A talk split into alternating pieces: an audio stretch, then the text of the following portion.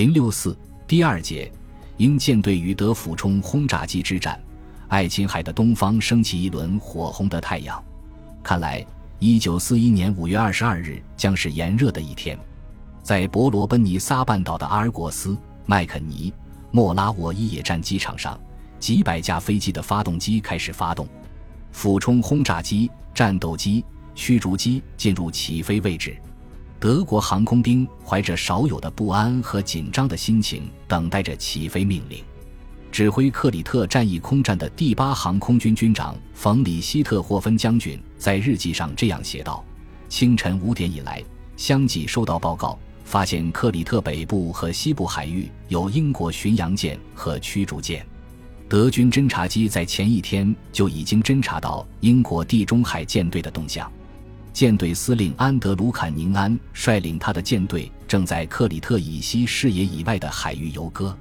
由于德军掌握了制空机，地中海舰队没办法用他们舰上的重炮介入岛上的战斗。俯冲轰炸机大队曾多次追击英国舰队，但只击沉一艘驱逐舰。现在，德军轰炸机部队的当分之急是对在克里特岛进行苦战的空降部队实施空中支援。五月二十一日夜，情况发生了变化。舰队司令坎宁安下令两个各由七艘巡洋舰和驱逐舰组成的强大的支舰队向克里特北岸靠拢。他们的任务是在那儿待命伏击，阻击德国运输部队向克里特岛运送急需的武器弹药。德国和英国的最高统帅部有一点是一致的，这就是他们都认为。如果只使用空降部队，是无法占领防守坚固的克里特要塞岛的。要想不使空降兵陷入困境，必须在第二天，至迟不得超过第三天，从海路解决后勤补给问题。但是，德国担任补给的船队只有一些小型近海航船和机帆船，在希腊也只能筹集到这样一些船只。五月二十一日夜。由海军中尉埃斯特尔林指挥的第一机帆船中队接近了马拉马西侧的登陆点。德国船这支蚊子船队是前一天出发的，但中途又被召回，最后还是驶向克里特。这样，无形中使这支二十艘满载的船队白白浪费了六个小时的时间。这一拖延带来了严重的后果。如今，这个船队已经完全落到英国舰队的掌心之中。将近午夜的时候，英国的巡洋舰和驱逐舰一起开炮，顿时两只机帆船中弹起火，满载弹药的小型货船燃起熊熊大火，被炸成两截，其余船只见势不妙，落荒而逃。这场一边倒的战斗持续到两个半小时时，英地中海舰队第支队司令格里克少将下令停止追击。率领着他的地支队通过基希拉海峡驶向西南海面，其舰迪多号和巡洋舰沃里昂号、阿哲克斯号都消耗了三分之二的弹药。格里尼担心能否抵挡得住清晨必来报复的俯冲轰炸机。总之，这次海战使德国的补给部队受到了毁灭性的打击。英国方面推测。大约有四千名士兵和他们的船只一起葬身于海底的藻丛之中。然而，在东方刚刚发白的时候，被打散的十只机帆船又重新在米洛斯岛海面集结起来。海面上到处都可以看到抱着船只碎片的遇难者。救生作业虽然持续了一整天，最后还有二百九十七人下落不明。总而言之，英国舰队达到了预期目的。切断德军通往克里特岛的海上供应线。下面再说说五月二十二日凌晨，德国空军袭击英国海军舰队的战况。第二因麦曼俯冲轰炸航空团团长奥斯卡迪诺尔特中校站在莫拉沃伊机场上的一辆装甲车前下达了出击命令。侦察机陆续发来发现敌舰的报告，看来敌舰这次是无法逃脱了。五点三十分。西小尔特和西格尔分别率领两个俯冲轰炸机大队起飞，他们在机场上空集合后向东南飞去。当时，英舰队地支队的燃料已经不足，他的任务已由格罗斯特号和飞机号巡洋舰以及灵体号和鹰头飞狮号驱逐舰来担任。这些舰只停在克里特以北四十公里处。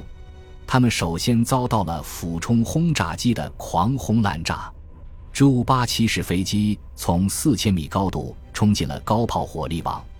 英舰企图用高速蛇形机动战术规避炸弹，四周的海水涌起狂澜，海面被炸弹炸起的水柱如同一座座高塔。有时，军舰就好像在落下来的水柱里潜航一样。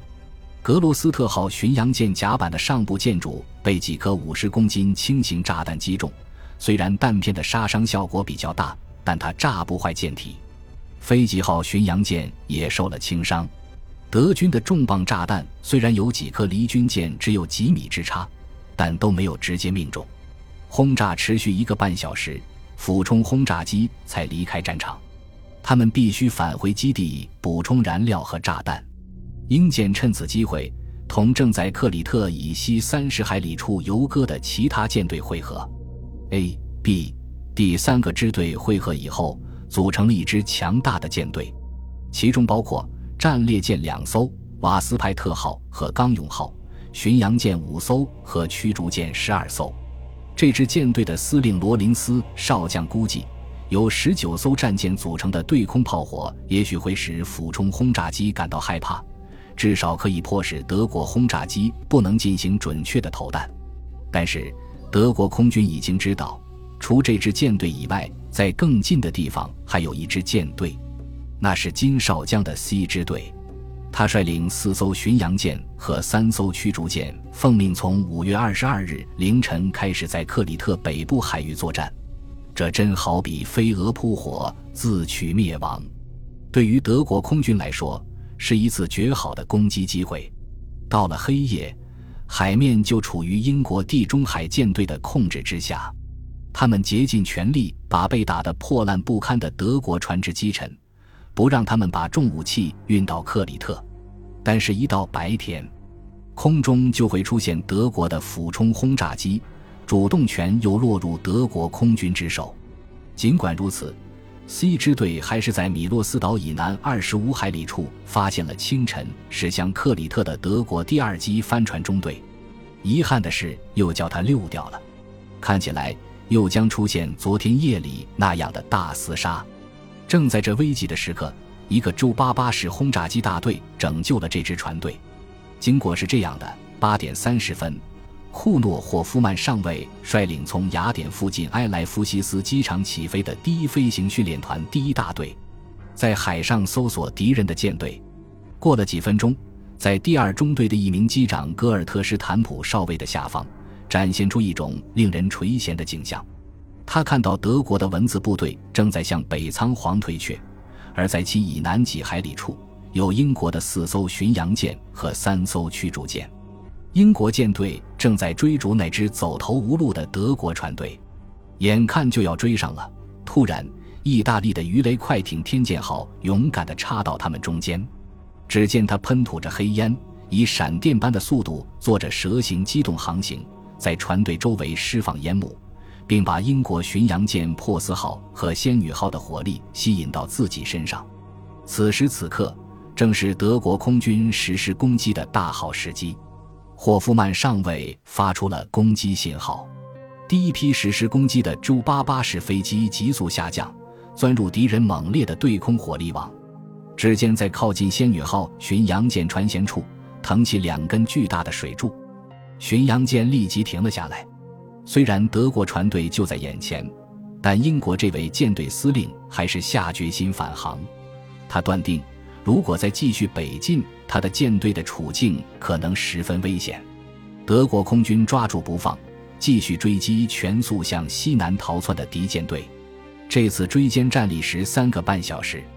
第一飞行训练团第一大队的朱八八式飞机和第二轰炸航空团的 D-17 式飞机对舰队实施轮番轰炸，一直持续了三个小时。有一颗重磅炸弹在离仙女号很近的地方爆炸。炸坏了两座炮塔，炸裂了一侧船舷，舰内多处漏水。但是由于舰舱隔板坚固，仙女号幸免沉没，仍以中速继续行驶。防空巡洋舰卡利尔号舰桥被一颗炸弹命中，舰长汉普顿上校被炸死，但卡里尔号仍有战斗力。加尔各答号和珀斯号巡洋舰以巧妙的动作避开了所有重磅炸弹的袭击。高炮弹药在不断减少，金少将十分忧虑。仅仅一个上午，他的舰队在克里特以南就遭到四个小时的空袭。朱诺号驱逐舰被重磅炸弹击中，炸成两截，沉入海底。金少江虽然收到地中海舰队司令坎宁安发来的一份鼓励他的电报。但他感到他已无力再次冒险了，目前的处境除求援之外无计可施。为了保住自己这艘受伤的巡洋舰，他恳求罗林斯司令率领舰队主力从安迪基提拉海峡前来接应。天刚过正午，两支舰队已接近，双方已能互相看清。十分钟后，罗林斯司令乘坐的瓦斯派特号战列舰被重磅炸弹击中。由沃尔夫·迪特里希修中尉率领的第七十七战斗航空团第三大队的一个米幺零九四机编队从正面攻击了瓦斯派特号，几乎所有炸弹都准确命中目标。战列舰右舷的一零零毫米、一五零毫米火炮被炸坏。尽管遭到这样猛烈的攻击，但这支舰队并未受到致命的打击，只是弹药状况在不断恶化。第八航空军的战斗日记曾有这样一段记载：后来，俯冲轰炸机又一次做好准备，在安迪基提拉海峡袭击了敌舰队。战斗轰炸机、战斗机、驱逐机、俯冲轰炸机以及轰炸机毫不间断地前往攻击。本集播放完毕，感谢您的收听，喜欢请订阅加关注，主页有更多精彩内容。